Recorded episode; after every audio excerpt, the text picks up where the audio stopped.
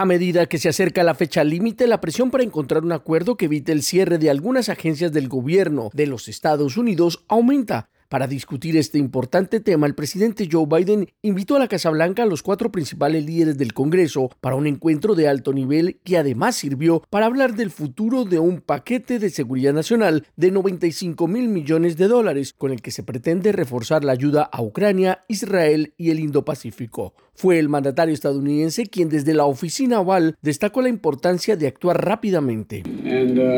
La necesidad es urgente. Las consecuencias de la inacción diaria en Ucrania son nefastas. La reunión generó diversas reacciones, entre ellas el líder de la mayoría del Senado, Chuck Schumer, demócrata por Nueva York, quien dijo que el encuentro fue la reunión más intensa que jamás haya tenido en la oficina oval, mientras que el presidente de la Cámara de Representantes de los Estados Unidos, el republicano Mike Johnson, sostuvo que la primera prioridad del país es la frontera sur y hacerla segura, dijo a los periodistas. De no llegarse a un acuerdo antes del viernes a la medianoche, el financiamiento de algunas agencias como agricultura, transporte, construcción militar, entre otras, podrían expirar, mientras que la financiación para el resto del gobierno, incluido el Pentágono, el Departamento de Seguridad y el Departamento de Estado, expirarán una semana después, el 8 de marzo. Por esta razón y ante el inminente peligro que podría significar para la nación, el mandatario estadounidense exhortó a los líderes políticos a encontrar una oportuna solución.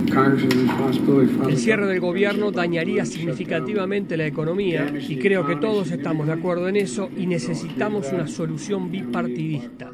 Hasta ahora, los republicanos en la Cámara se han negado a someter a votación el paquete de ayuda económica a Ucrania, Israel y el Indo-Pacífico, a pesar de que ya fue aprobado en el Senado hace algunas semanas. El argumento radica en la exigencia de un grupo ultraconservador del partido que exige acciones contundentes en la frontera con México y que ayuden a controlar el paso masivo de indocumentados. Héctor Contreras, Voz de América, Washington.